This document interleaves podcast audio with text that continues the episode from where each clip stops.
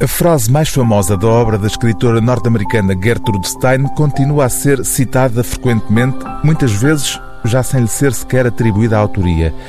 Uma rosa é uma rosa, é uma rosa, é uma rosa. Gertrude Stein escreveu-a em 1913 num longo poema intitulado Sacred Emily, que só publicaria em 1922. Mas esse verso tornou-se de tal forma emblemático que chegou mesmo a ser gravado em pratos vendidos pela companheira da escritora. A própria Gertrude Stein não escapou ao sortilégio da frase e é dela que nasce este livro, até agora inédito em Portugal. Chama-se O Mundo é Redondo.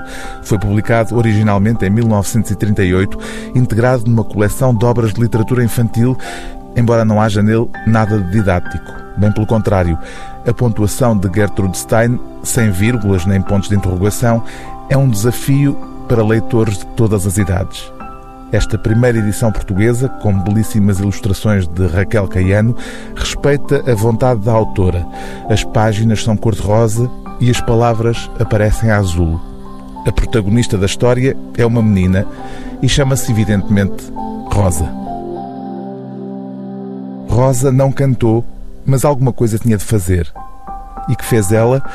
Bem, começou a sorrir enquanto subia, e sorria não como numa escada, mas subindo um pouco mais alto, em todo lado.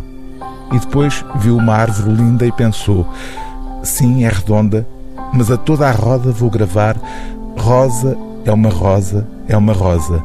E assim será, ali e não no outro lado qualquer, que poderei ouvir alguma coisa que me vai assustar. Então pegou no canivete.